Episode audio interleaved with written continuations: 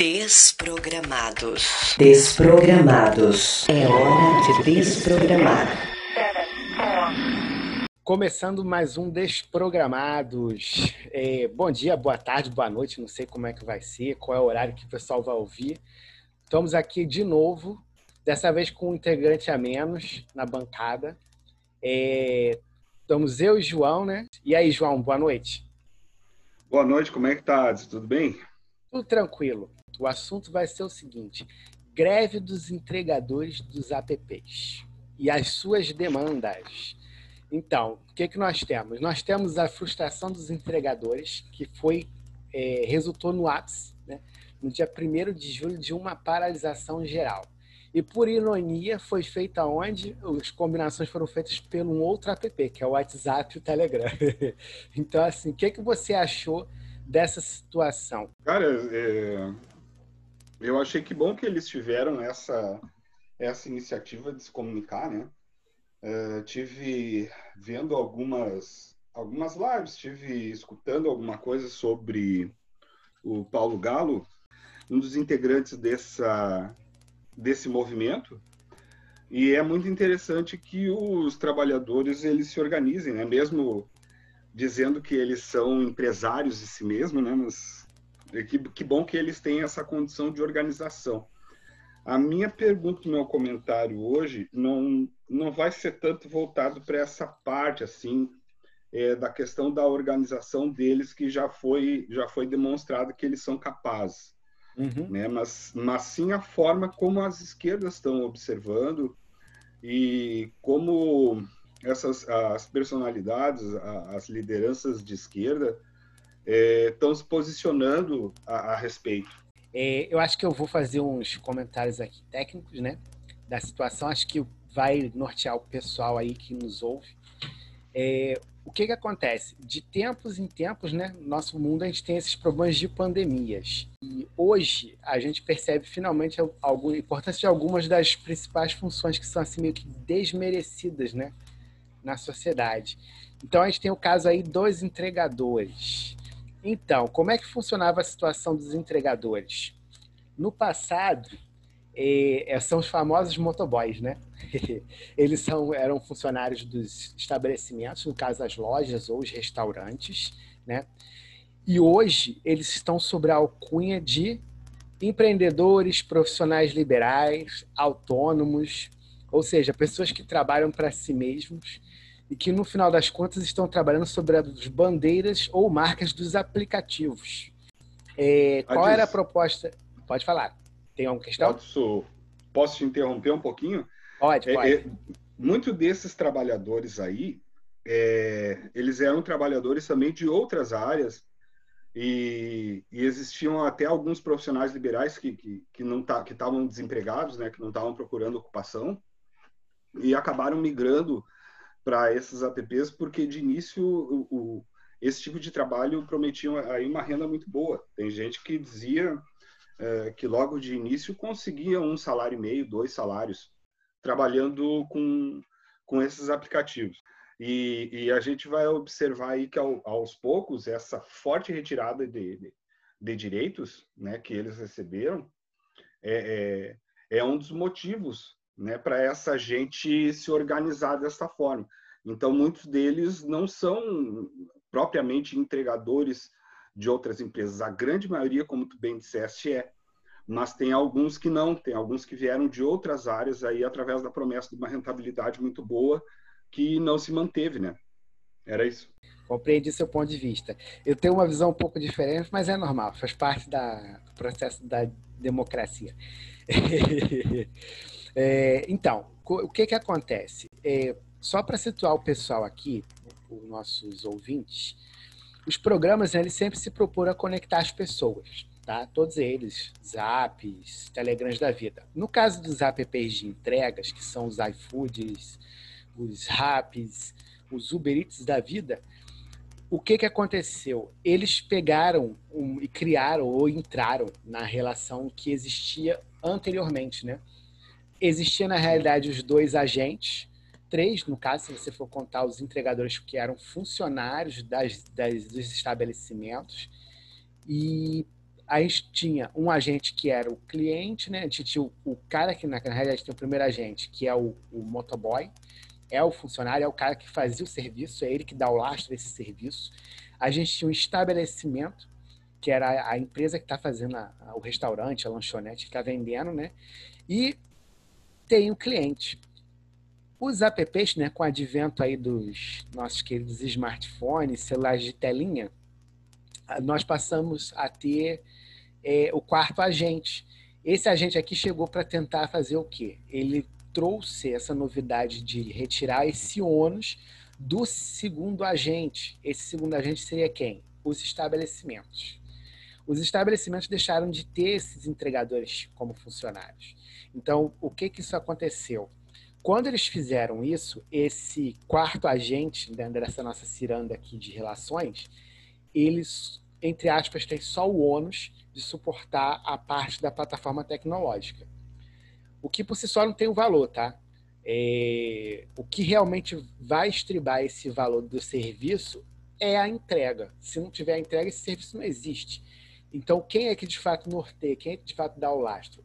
O funcionário que faz a entrega, que hoje são, eram os motoboys, né, que eram funcionários, e agora passou a ser todos eles autônomos.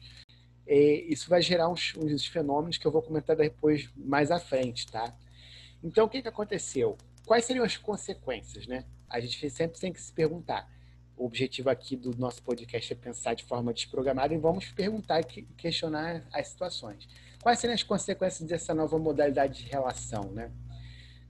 Não sabemos, são desconhecidas, ou o que ocorre?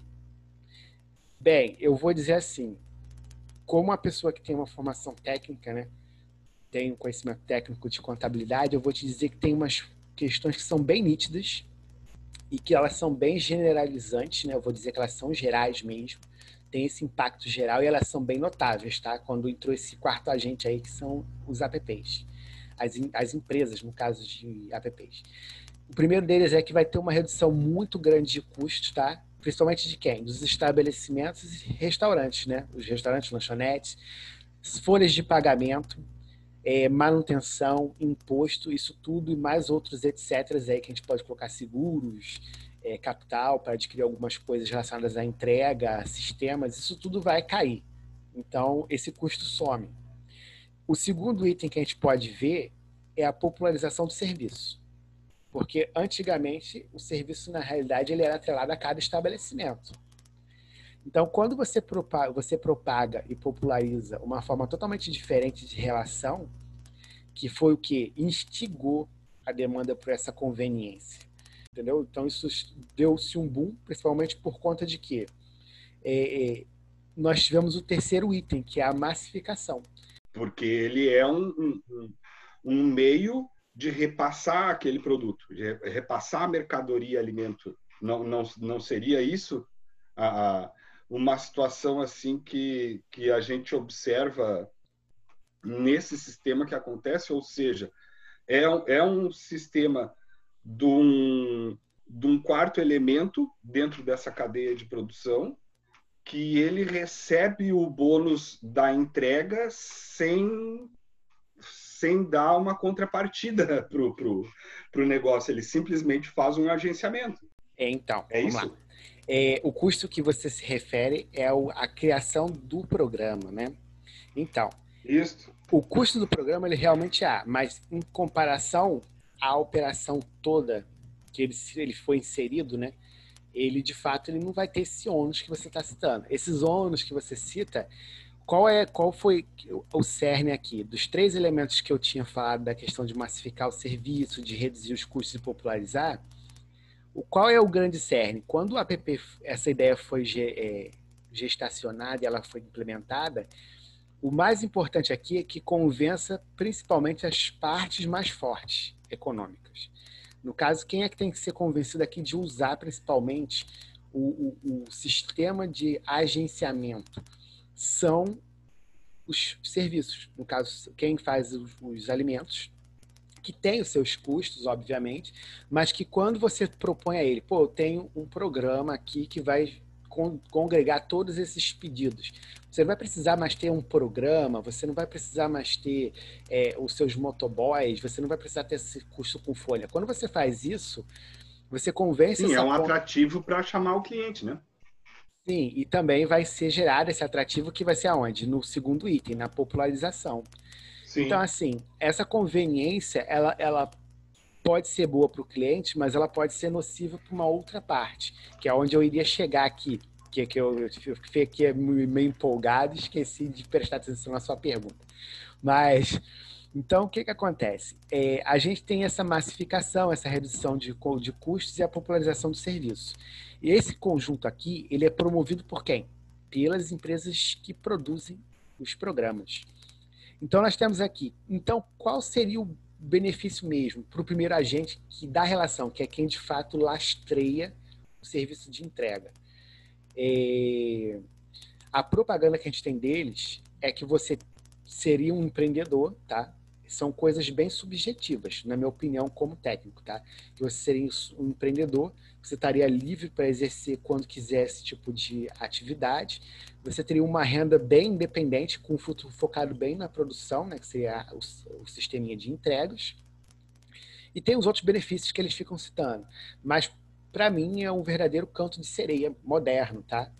É, porque, embora você tenha realmente, de fato, a questão da renda, que a renda, em tese, vai ser total e plena para o entregador, o passo que a gente tem é, ao passo que a gente tem essa renda, essa receita, já que eu sou um contador, né, eu vou tratar como receita, você vai ter os custos, porque o, o entregador deixa de ser um funcionário que teria os seus, os seus direitos trabalhistas, os seus direitos a receber seus décimo terceiro, suas férias, ser um terço, seus, todos os benefícios que ele teria, que também já foram bem sucateados com as reformas né, que a gente já teve, tivemos umas fragilizações aí, ele deixa de ter isso para ter o ônus total que era do estabelecimento. Esse ônus, esses ônus, no caso, né, resta esses ônus para os entregadores no curto, no médio e no longo prazo, porque o sistema de serviço de entrega vai continuar existindo. Mas só que a partir do momento que você convenceu os estabelecimentos a não ter mais os entregadores, não ter mais os motoboys, né, você empurrou esses ônus para algum lugar. Então, esse ônus, hum, esse débito, esse crédito de custos, ele vai existir aonde? na ponta que vai ser desproporcional ao entregador, tá? É aí que está o cerne. E quais seriam os, os, custos principais que eu poderia citar aqui, tá? Eu citaria que as aquisições são os principais, porque o entregador vai ter que adquirir muitas coisas que ele não teria, que seriam fornecidas pelo estabelecimento. Meio de transporte, máquina de cartão, roupa de proteção, bolsa para condicionar a entrega, material de segurança, se o cara conheceu bem ou não as normas, se for um, um, um consciente, combustível, manutenção depois do meio de transporte, a própria alimentação dele no dia a dia vai ser ônus dele e na íntegra, os impostos que ele vai ter que recolher, ele vai ter que se adequar a isso que ele não, não deve estar acostumado, e os impostos sobre profissionais liberais é alto, ele vai arcar com uns 20% só sobre a base da receita para o INSS, limitado ao teto do INSS de contribuição. Tem ainda a questão dos seguros, que também é muito importante, que são os próprios custos de existir nesse serviço, né? Porque você está em trânsito. Se você está em trânsito, o risco de você sofrer um acidente é muito alto, dependendo da situação, do, do ritmo, do dia, do horário. Então, isso aí é um custo que ele seria suportado tanto pelo INSS ou por um plano de saúde coletivo da empresa, entendeu? Que deixa de existir, bem como outros benefícios que poderiam existir aí. E tem um custo que é muito sub, assim, não é que ele, ele é objetivo, mas ele é muito variável e ele é bem perigoso, que é a conjuntura econômica inteira do país. Isso passa a afetar você, porque o que acontece? A partir do momento que você passa a ser um profissional solto, né, assim por dizer, precarizado ou liberal, você passa a assumir um ônus que não existe para você como um trabalhador.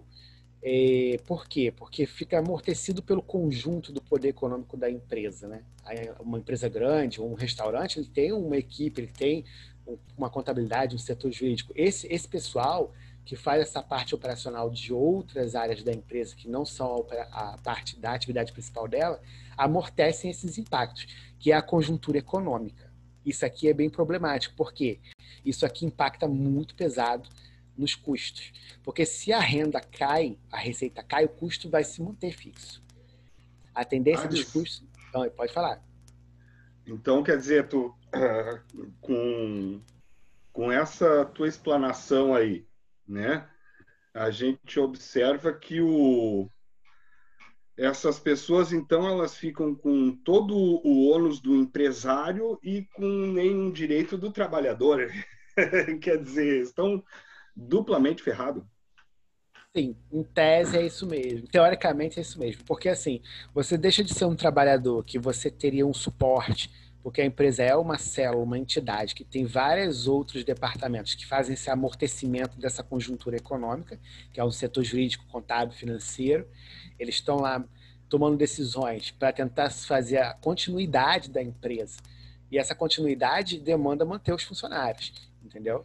Demanda manter esse pessoal, que seriam os motoboys, dentro, porque eles precisam do serviço. Então, eles fariam de tudo que fosse possível para amortecer esses problemas dessa conjuntura, que passa a não mais existir. Porque o, o entregador passa a ser Sim, sozinho. Isso então, é agora... é duplamente ferrado, de fato. É, agora me diz como é que um, um entregador, um motoboy, vai ter esse tipo de estrutura? E eu ainda tenho uma outra questão que a gente está passando, João, que a gente esqueceu.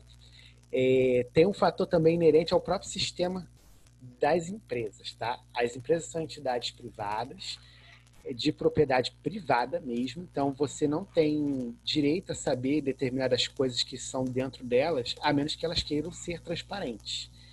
Então, qual um dos problemas dessas demandas que a gente viu aí no, na, na, greve dos entregadores?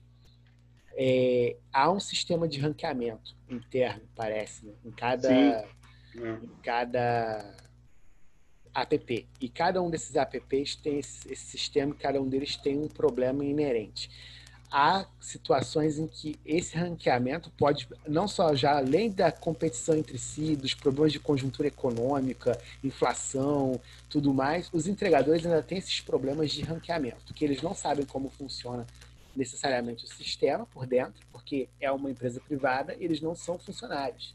Eles não têm como ter acesso. Eles Falta são... essa transparência, né? É, eles não têm esse acesso. Por que, que eles não têm? Eles são vistos como prestadores de serviços para o app. Então, eles são terceiros, não são participantes da entidade. Então, não precisaria saber. Aí, assim, eu te pergunto, João, o que, que você acha desse tipo de situação, dessa questão da transparência? A questão toda que nós estamos lidando aqui é com transparência, né? Então, a gente não sabe quais são essas. Como é que eu vou dizer? Quais são esses critérios para o ranqueamento? é, a posição em que cada um tá, de repente tu tá entregando lá e na outra hora tu é cortado. Entende? Isso acontece bastante com eles. E muitos deles não entendem por quê e não sabem nem é, como pesquisar ou, ou como saber dessa situação, né? Eu, eu não sei muito bem quanto, a, quanto às empresas, o que, que elas respondem diretamente para o entregador mas eles tinham que ter um canal assim onde eles possam verificar isso, né? verificar instantaneamente. E esses aplicativos eles deveriam ter essa condição. E acho que esse essa daí é uma reivindicação mais que justa deles, né? Sim. Assim como todas as outras, não é possível tu arcar com todos os custos de um empresário e tu, tu não ter nenhum direito como trabalhador né? já que tu está trabalhando na tua empresa. Isso, isso é um absurdo. É, tem alguma consideração aí de militante? Qual mais consideração você acha importante assim, em questão de organização ou questão de análise? Cara, a minha análise é, é, é a condição de trabalho dos entregadores, né? Vai, vai ser diretamente é, vista desse ponto de vista. Tá? E a gente sabe que ela é muito precária, né? Mas, assim, a, a palavra precária, para a classe média, não se trata de uma questão de fatalidade, né? Uma condição de trabalho precária para a classe média raramente significa se lançar à morte, né? Já esse, esse tipo de gente, geralmente muito pobre, para trabalhar uhum. dentro da atual meritocracia do mercado, né? Sim trabalho, eles precisam estar na iminência da morte, seja num trajeto inseguro de sua casa ao trabalho, seja pela necessidade constante né, de habilidade no trânsito, né, apesar de pouco sono que, que, que essa gente deve dormir, agora nessa época pela exposição constante à doença também, desde o início da pandemia, né? Ou seja, pessoas que moram em casas bem pequenas, cheias, próximas umas das outras, e que não estão em quarentena desde o início da doença. Principalmente se são obrigados a trabalhar acima de 12 horas por dia para alimentar os filhos, né? E, e, e, é só isso. Né? É só isso que eles fazem. Tendo em vista que o tanto o, o custo de vida numa grande cidade, né? Quanto o impacto inflacionário, como tu, tu bem falou ali, desses custos e desse impacto, não permite que essas pessoas façam poupança. Né? Inclusive, alguns precisam financiar uma bicicleta como meio de transporte da família, não só Isso. do trabalho. Né? Isso foi visto nas notícias, né? que a gente Exato. foi nas nossas pesquisas. Exato.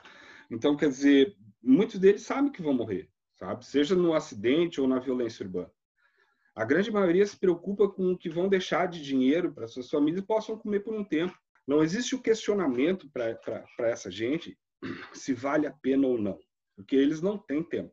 Se tu se distrai em, em trânsito, como de São Paulo Porto Alegre, o cara morre.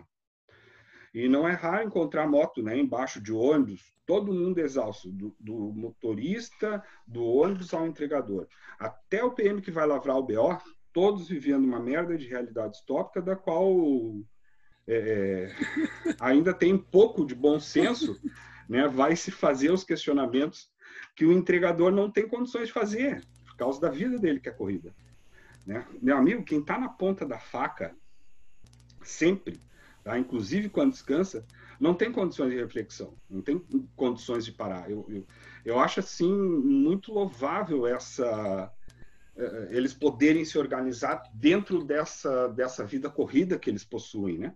Sim. E quem com esse sistema, sabe das dificuldades de organização desses trabalhadores.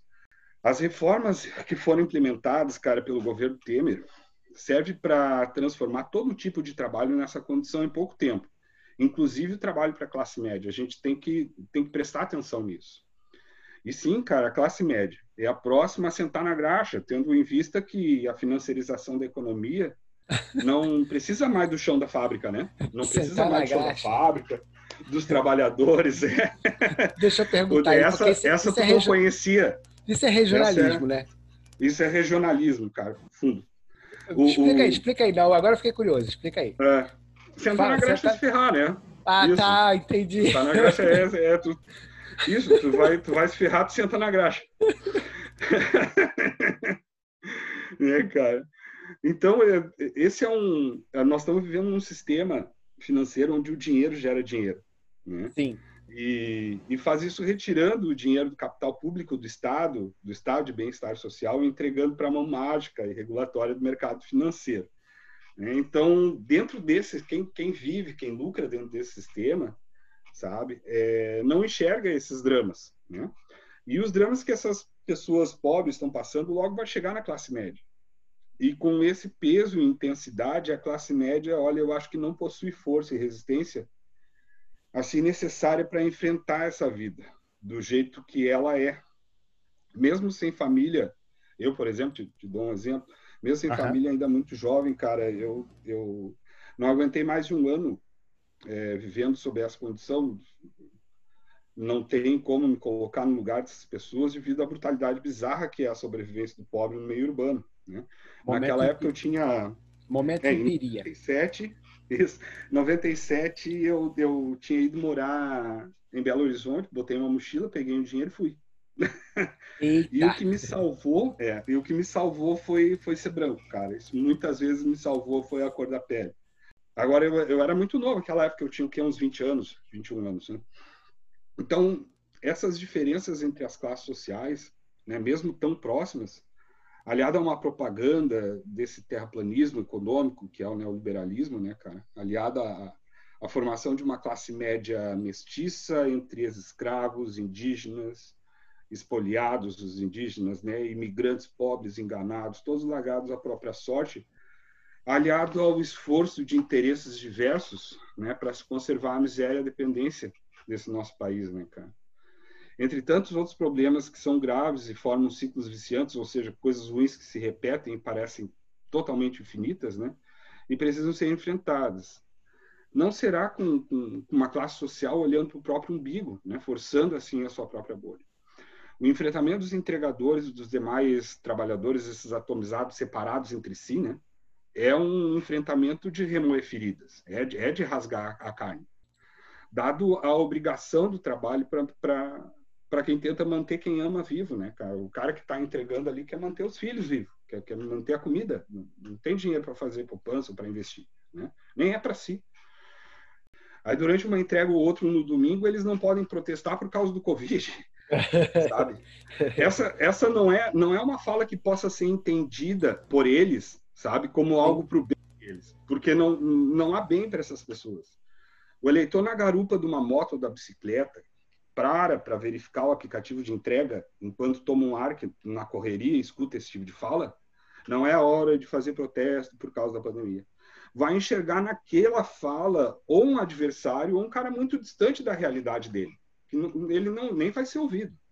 E esse é o problema de uma classe uh, política de esquerda que não consegue mais dialogar com o trabalhador vai levar esse trabalhador a votar na direita, seja pelo simplismo ou seja pela linguagem, como foi o caso a, a de 2018. Entende? É, eu assisto vários canais do YouTube e eu concordo com, com o professor Leonardo Nassar, né, quando ele dá um exemplo de, de como as coisas funcionam nesse mundo que está à nossa frente, que a gente se esforça em não ver. Né?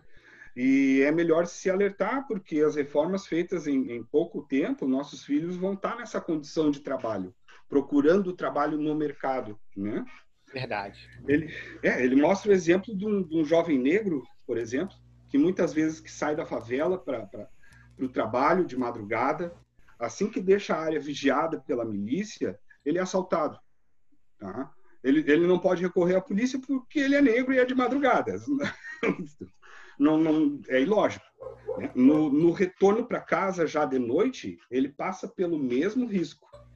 Aí o Bolsonaro vai na televisão dizendo que vai distribuir a arma para o cidadão possa se defender. Fora a situação de apoio das milícias ao presidente, esse garoto ele vai votar no Bolsonaro. Não, não importa se, se é verdade ou não, se ele tem condições de comprar uma arma, mesmo que legal, não interessa.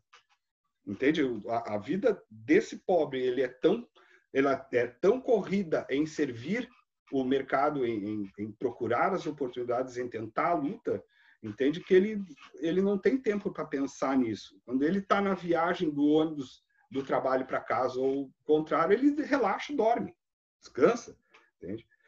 Então nós estamos falando de pessoas reais, cara, que devido à dureza da vida não possuem um momento de reflexão a não ser para tomar uma reação diante de uma dificuldade que é momentaneamente imposta, sabe? Por, bah, eu tenho que tomar uma atitude agora, senão vai acontecer algo.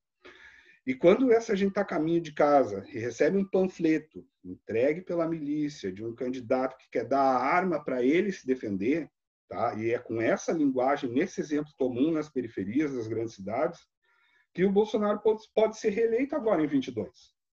Indiferente da quantidade de mortes pela pandemia, não vai fazer diferença para aquele cidadão. Ele está na correria o tempo todo. Tá? E por um eleitorado, inclusive, que até pouco tempo era do PT, sabe? Não, não era nem do, do Bolsonaro.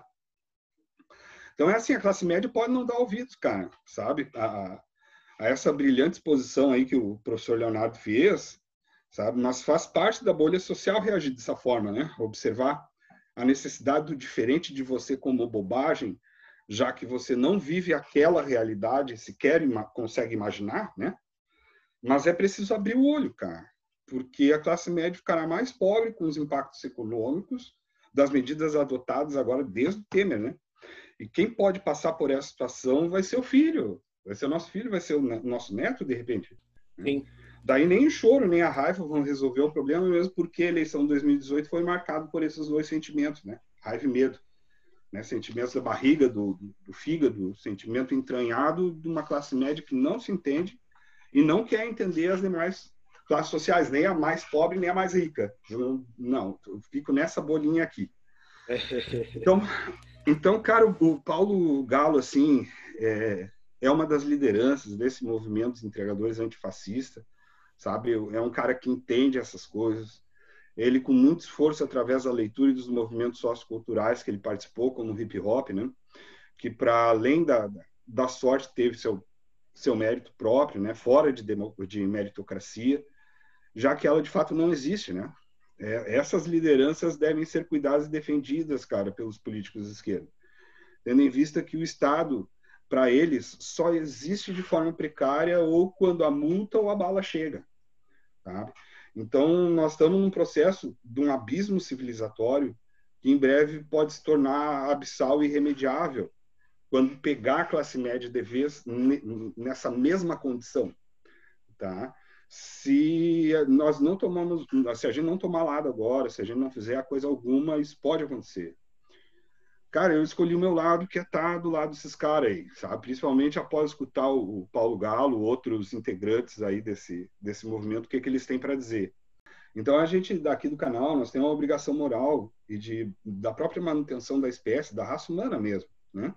de discordar desse terraplanismo distópico que a gente está vivendo, cara, que isso pode se aprofundar ainda mais, tá? Que é esse tal de neoliberalismo aí. Neoliberalismo, no caso. Entende? Essa, essa é a plataforma de trabalho neoliberal, entendeu? É, é esse é, essa universalização do trabalho será dada dentro desses termos. Entende? Por enquanto, pega as classes mais pobres, que é aquela que não precisa de treinamento, de conhecimento e tal. Depois vai começar a vir para a classe média. Entende? Principalmente ia... com a redução do Estado, né? Ah, eu ia tocar nesse assunto.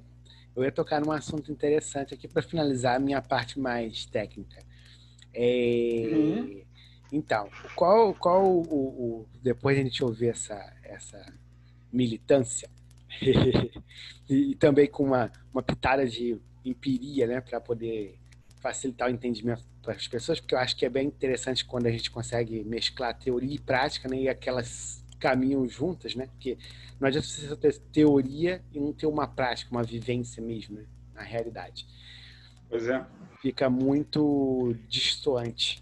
Então, assim, é, do ponto de vista ainda porque eu poderia complementar aqui ou terminar, né, é, precarização do trabalho vai se tornar cada vez mais complexa e vai ser coisa mais presente, principalmente quando começarmos a ter muito, muitos trabalhos sendo substituídos pela inteligência artificial. E a gente sabe que quem detém poder econômico detém essas pesquisas, a capacidade de Sim. pegar essas pesquisas é. para si. Então, a possibilidade da classe trabalhadora, no caso aí, sair perdendo é muitíssimo alta. Muito grande. Muito grande. Então a gente tem que ficar muito em alerta. É, o que, que eu poderia dizer assim? Dessa situação toda, culminou no dia 1 de julho, né, que já faz um, mais de um mês que a gente teve essa situação, por causa desse monte de frustrações. Além dessas frustrações todas próprias inerentes a esse novo modelo, teve essa frustração que veio também da questão dos rankings, a falta de transparência, e juntou-se, por conta daquele último item que eu falei, a conjuntura do país inteiro. Então, o pessoal ficou gerou essa satisfação, né? E o que que acontece? É, como você falou, é justamente por conta desses elementos, né? Dessa desproporção de custos e, e, por conta desse, desse desconhecimento das, esmagador dos trabalhadores, né, de como é que funciona o sistema, tanto seja por ignorância, tanto seja por conta de que não tem condições mesmo de aprender ou aprender a realidade ou pensar sobre ela, e capacidade também. É, mas sabe que eu acho que o principal assim é a gente ter ter humildade assim de, de procurar aprender como é que é a vida das pessoas. O, que que as pessoas estão sentindo? Tá falando de empatia. Qual... Exato, tu, tu ter uma uma empatia com com quem te representa, né, dentro da nossa democracia é importante para mantê-la. Então, se a gente está nesse problema atual, é, onde há fortes riscos para a democracia, riscos que antes eu dizia que não existiam, agora sim, agora existe. O que está sendo atacado, de fato, são as instituições, né? São as instituições da República, do, do país. Se as instituições enfraquecem, aí o risco para a democracia se torna grande. mas é preciso existir uma estrutura para manter a democracia. Democracia são questões de visão, de opinião é, e de interesses. Você vai lidar dentro da área da democracia. O que está sendo atacado é a força que regula essa democracia. É isso que está sendo atacado desde o início do governo. Entende? Então, assim, a gente tem, a gente precisa se dar por conta dessas dessas situações. E, e, e o ataque foi tão enfraquecedor que não enfraqueceu somente lá aquele pequeno grupo de trabalhadores que agora se transformou num grupo imenso, né? Dado a questão do desemprego, né? De ter uma oportunidade rápida ali de, de ganhar um dinheirinho que é o serviço de entrega, né? Então a, gente vê que que como as instituições elas foram tão atacadas a, a, ponto de tu não ter mais segurança do trabalho, entende? Isso vai gerar esses conflitos e vai gerar esse esse nosso problema que a gente está passando. É, desculpa, desculpa ter, ter te interrompido. Não, não, tranquilo, tranquilo. Eu ia pontuar, eu ia pontuar as partes finais aqui para o pessoal, porque, é, porque como bem pontuou o João, é, sem o suporte do Estado, né, seja ele por meio de entidades públicas ou instituições, qualquer cidadão fica à mercê da volatilidade do mercado, tá? É, e que é passível de manipulação. Isso é muito claro, tá? Essa Ou seja, da, da mão da mão mágica do mercado. É, dessa mão mágica ela não existe, de fato. É uma, ela existe com uma tendência muito boa, né? Ela tem um uma tendência para um, um lado, isso, é, uma tendência muito forte para um lado. Ela não é, ela não é autorreguladora não, ela não é, ela não é invisível, Sim. ela é bem visível. E, e são sempre as grandes forças econômicas privadas que interferem nisso, né? Então o que, que a gente tem que lembrar assim nessa situação toda? É, nós não temos mais uma relação trabalhista, que era foi ferozmente atacada esses anos todos, não, já de longa data vem sendo atacado, mas não é só as próprias relações trabalhistas, qualquer relações civis também que favorecesse um cidadão que não é detentor de poder econômico, realmente foi sempre enfraquecido, vem sempre sendo atacado sobre o, o como é que eu diria, é a alcunha não, né? Com a, sob a bandeira de que o Estado está inchado, quando na realidade o nosso Estado nunca esteve inchado de fato e ele nunca foi de fato eficaz. Eles dizem que o nosso Estado ele foi sempre é, gigante, grande, mas ele, nosso Estado ele nunca é eficaz. Mas isso eu acho que é por questões mais culturais. Diz que na, diz que na OCDE o nosso Estado ele está o tamanho do Estado em relação à quantidade de funcionários e de empresas, ele está dentro, um pouco abaixo da média. Sim, ele está um pouco abaixo da média. Isso, a OCDE já tem uma média de participante, de participação do Estado baixa, né? Nós estamos ainda com, com assim da, do meio para baixo, ou seja, o, o, Estado brasileiro ele é muito pequeno diante da necessidade de um país continental, né? Sim, sim. Então, o que que nós temos assim? É, nós temos os trabalhadores que não contam com apoio, eles não têm o apoio dos, é, nem apoio nem capital institucional mais, né? E isso dificulta soluções que a gente poderia analisar de imediato. Algumas soluções que até fomos, fomos, fomos vistos nas nossas pesquisas, que foi cooperativas, é uma forma de solução. É. E entidades não, não existe refis, como é que é? Não existe refis para pobre, né? É, não existe refis para pobre. É, é para rico, até onde a gente saiba, é para quem e, tem muito dinheiro. Se você for do Rio de Janeiro e for de uma cerveja, acho que, salvo engano, for uma empresa de cervejaria, dois mil anos para pagar. eu, eu, lembro muito bem desse caso. então, o, o que, que nós temos? É, tem essa questão de procurar essas soluções. Então, pessoal, a gente tem aí uma situação em que as pessoas, as pessoas no caso dos entregadores, são forçadas a competir cada vez mais, até mesmo entre si, para conseguir ter algum, uma receita maior. E isso gera uma jornada de trabalho cada vez maior e muito mais riscos, né? Então, o que, que acontece? O fruto dessas nossas análises todas, é, o que gerou esse problema todo, essas frustrações, resultou nessa paralisação, que eles estão querendo marcar uma outra. Né? Não sei se vai resultar em mais ou, ou menos ao longo desse ano, mas vamos descobrir, né? É, agora, depois de Covid, depois de crise econômica, e agora? Quais seriam as soluções interessantes para o trabalhador, para ele realmente recuperar o poder econômico que ele merece ter, já que é ele que sustenta né, é, é, todas essas entidades. E aí, João, mais alguma consideração final? E agora é fazer Ai, a reforma contrária. agora tu tem que reverter a reforma. É isso que vai que vai dar solução, né? Essa é uma das vias, né? Mas vamos deixar então. Eu me despeço de vocês. Me despeço também do João. João, boa noite aí para você. E ok, Ades, boa noite. E aí, vamos ficando por aqui, meu povo. Até mais. Até mais. Desprogramados. Desprogramados. É hora de desprogramar.